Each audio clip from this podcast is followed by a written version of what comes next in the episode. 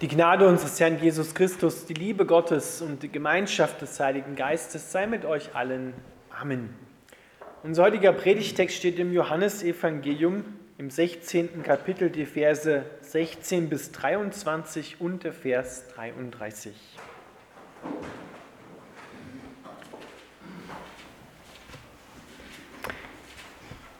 Jesus spricht, schon sehr bald werdet ihr mich nicht mehr sehen.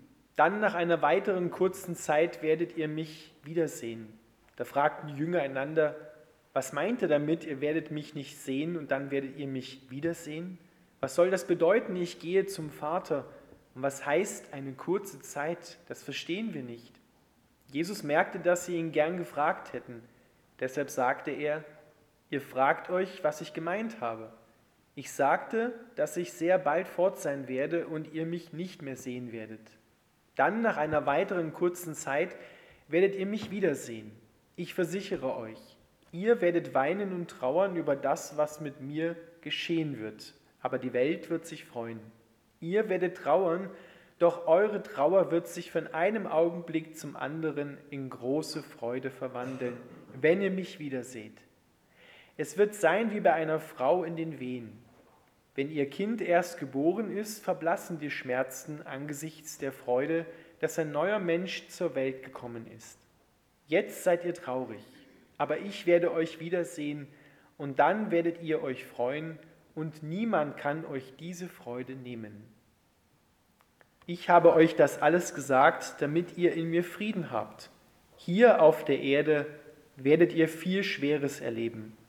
Aber habt Mut, denn ich habe die Welt überwunden. Lieber himmlischer Vater, wir bitten dich, dass du uns Augensalbe gibst für unsere Augen des Herzens, damit wir Jesus, den gekreuzigten und auferstandenen, erkennen und ergreifen, was er am Kreuz getan hat. Lass uns sehen. Amen.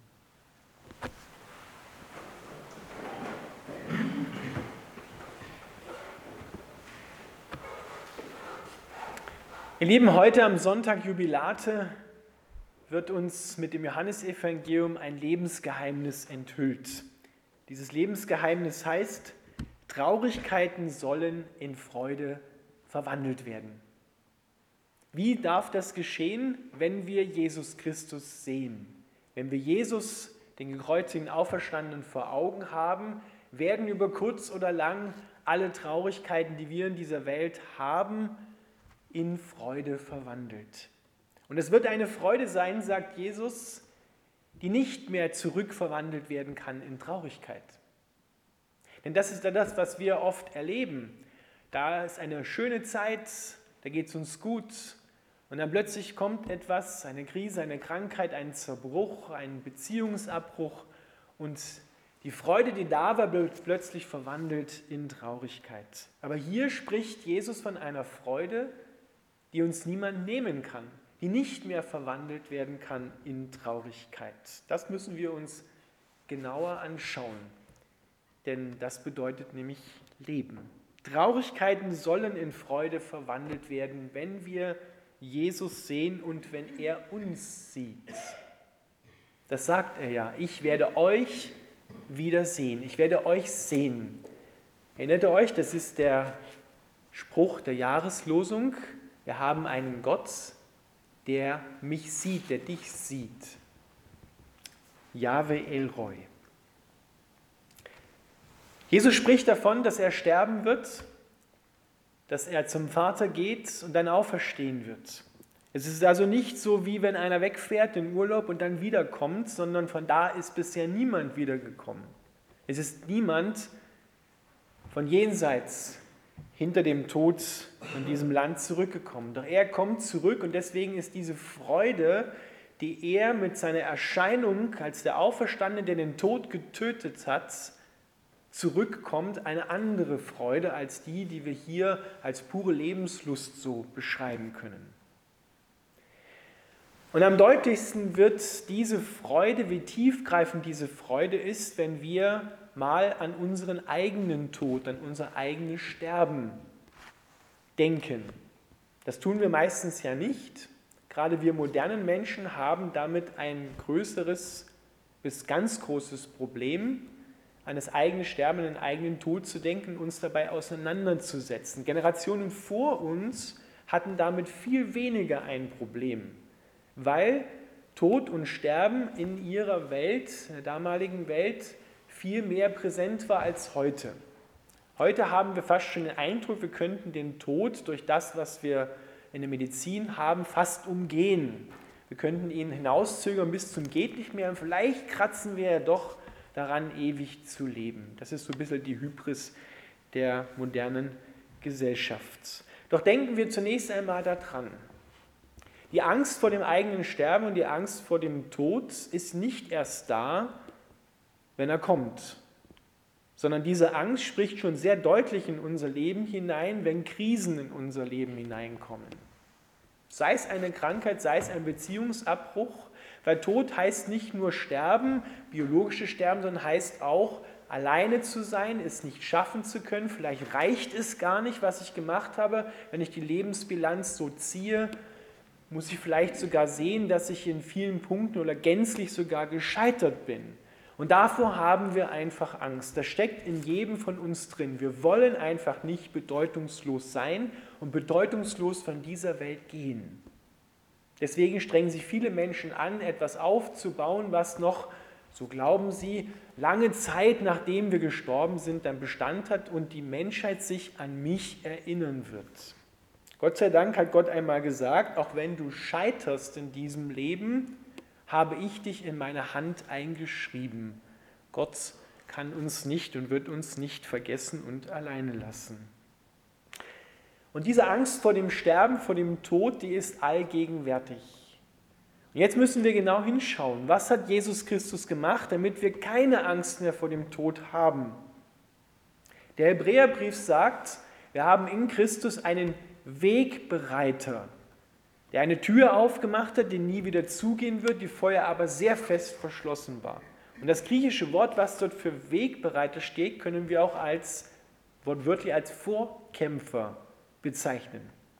Ein Vorkämpfer war damals etwas, wo zwei verfeindete Armeen sich gegenüberstanden und dann haben sie jeweils den stärksten Kämpfer von der einen Seite und den stärksten Kämpfer von der anderen Seite gegeneinander kämpfen lassen und wer gewonnen hatte, hat den Sieg für die ganze eigene Armee eingeholt.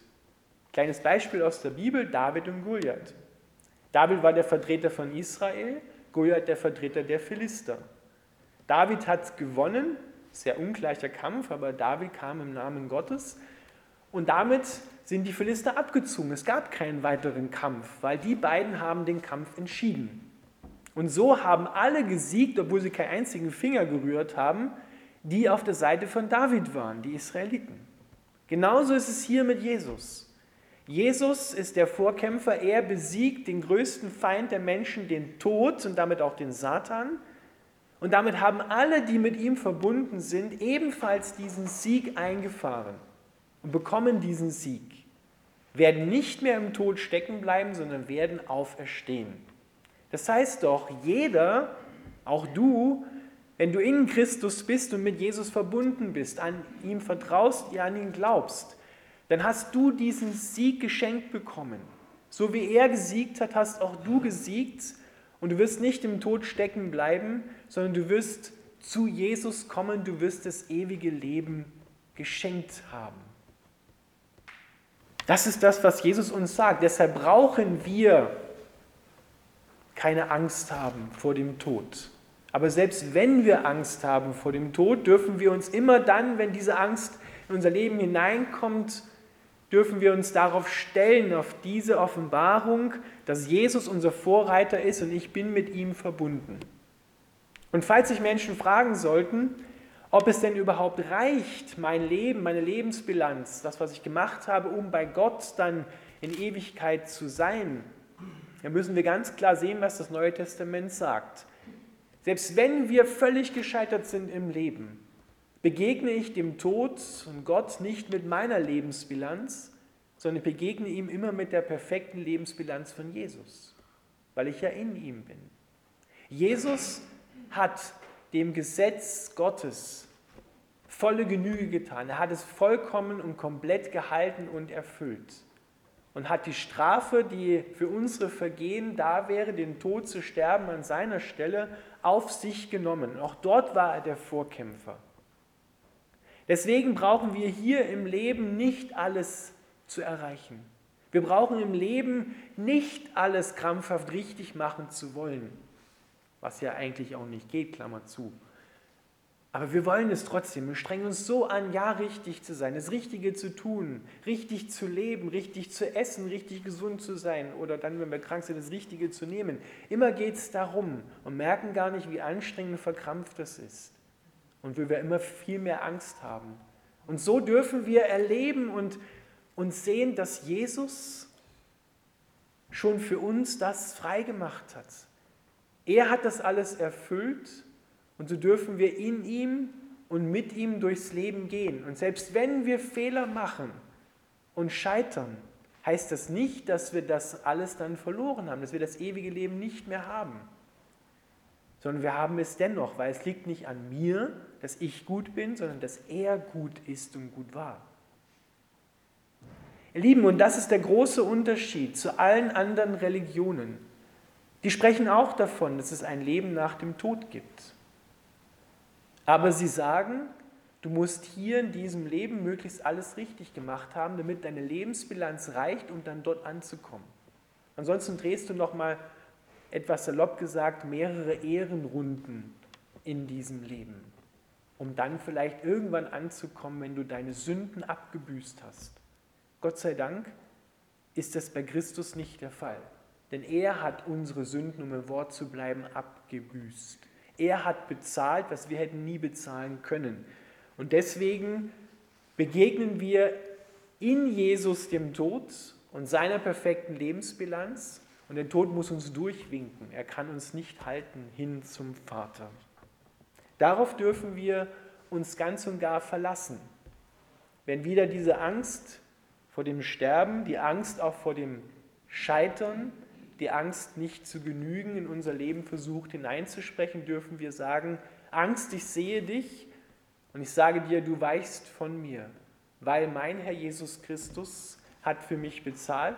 Es gibt keine, wie Paulus sagt, Römer 8.1, keine Verurteilung mehr für mich. Ich bin freigesprochen. Das ist das eine, wenn wir auf unseren eigenen Tod, auf unser eigenes Leben, unser eigenes Sterben hinschauen. Das nächste, wo wir es ganz deutlich wissen müssen, ist, wenn wir liebe Angehörige verlieren und sie sterben. Paulus schreibt im 1. Thessalonicher 4, trauert nicht wie Menschen, die keine Hoffnung haben. Das heißt wortwörtlich, ihr dürft trauern, ihr dürft weinen, ihr dürft wütend sein, ihr dürft zornig sein auf den Tod und auf diesen Verlust. Aber gebt der Verzweiflung in eurem Herzen keinen Raum, sondern streut Hoffnung hinein. Hoffnung darauf, weil Christus auferstanden ist, werden auch die, die in Christus gestorben sind, auch wir bei ihm sein und ewig leben. Mit einem auferstandenen Körper auf einer auferstandenen Erde. Das ist die Hoffnung, die wir Christen haben.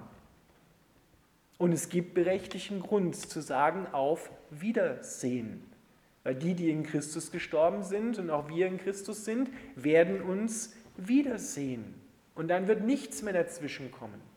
Und ihr Lieben, bitte lasst mich deutlich sagen, wenn jemand behauptet, dass der Tod zum Leben dazugehört und natürlich wäre, das ist nach dem Neuen Testament eine glatte Lüge. Jesus, als er an das Grab von Lazarus kam, hat nicht schon in sich gewusst, naja, was die anderen noch nicht wissen, ich werde ihn gleich auferwecken, ist ja kein Problem, warum heulen die hier eigentlich? Sondern er hat geweint. Und dann steht dort wortwörtlich, er ergrimmte gegen den Tod, er war zornig auf den Tod, weil der Tod nicht natürlich ist. Er ist unnatürlich, er gehört nicht zum Leben dazu. Weil du und ich, wir sind nicht geplant worden dafür, um zu gehen, um zu sterben, sondern um zu bleiben. Deswegen ist der Tod nicht natürlich. Er ist erst hineingekommen, ihr kennt die Geschichte Adam und Eva, und erst danach ist der Tod reingekommen. Er ist nicht erschaffen worden am sechsten oder siebten Schöpfungstag. Deswegen ist er unnatürlich und deswegen wird er auch eines Tages abgeschafft werden. Das steht in der Bibel. Deswegen dürfen wir zornig sein auf den Tod. und zornig sein über das, was geschehen ist, aber wir sollen nicht verzweifeln. Beides will Paulus, dass wir trauern, aber auch Hoffnung haben. Das sind zwei Extreme, die durch die Hoffnung eigentlich miteinander verbunden werden. Und das ist die Hoffnung, die wir haben, wenn wir liebe Angehörige zu Grabe tragen, dass wir da nicht verzweifeln. Und wie viele Menschen, ich höre das aus Gesprächen immer wieder, die einen lieben Angehörigen verloren haben, bei denen ist es oft so, als wenn der, obwohl er schon 30 Jahre tot ist, gestern gestorben wäre. Die Trauer ist immer noch da und sie frisst sich immer mehr in die Seele hinein und macht denjenigen kaputt. Verzweifelt, bitter, alle ganze Bandbreite von Gefühlen, die, die da ist. Da ist noch keine Heilung eingetreten. Und das, ihr Lieben, brauchen wir. Diese Hoffnung für unser eigenes Leben, aber die Hoffnung auch für andere, die wir loslassen müssen, aber Gott sei Dank wiedersehen werden. Das ist das, was Jesus hier sagt. Ihr werdet mich sehen und ich werde euch sehen und dann werden wir in diesem Augenblick, wenn er uns anschaut, wenn er uns aufrichtet, werden wir verwandelt werden. Ich möchte mit einem schönen Beispiel schließen. Es gibt eine Geschichte in der Bibel, eine Begebenheit, eine wahre Begebenheit. Jesus wird gerufen zu einem kleinen Mädchen, zu einem zwölfjährigen Mädchen. Das ist gestorben. Ihr Vater heißt Jairus, ein Synagogenvorsteher. Und Jesus kommt zu dem kleinen Mädchen und alle anderen denken, ja, es hat eh keinen Sinn mehr, die ist ja schon tot. Jesus geht hinein und er ergreift ihre Hand und dort sind uns sogar aramäische Worte überliefert, die Originalsprache von Jesus. Und er spricht zu dem Mädchen Talita Kum. Heißt zu Deutsch eigentlich wortwörtlich übersetzt, Liebstes, steh auf. Es ist Zeit zum Aufstehen. Und er richtet sie im selben Augenblick auf, so als wenn sie nur geschlafen hätte.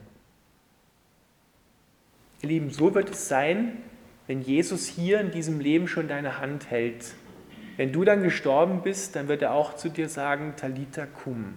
Liebstes, steh auf. Es ist Zeit zum Aufstehen, nicht zum Liegenbleiben, nicht zum Zeit zum Getrenntsein oder zum Schlafen, sondern Talita kum. Liebstes, steh auf.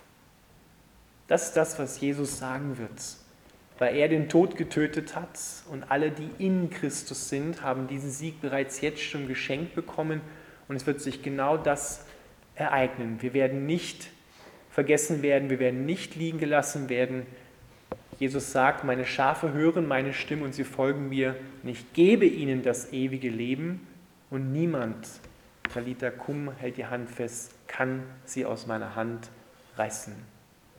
Amen.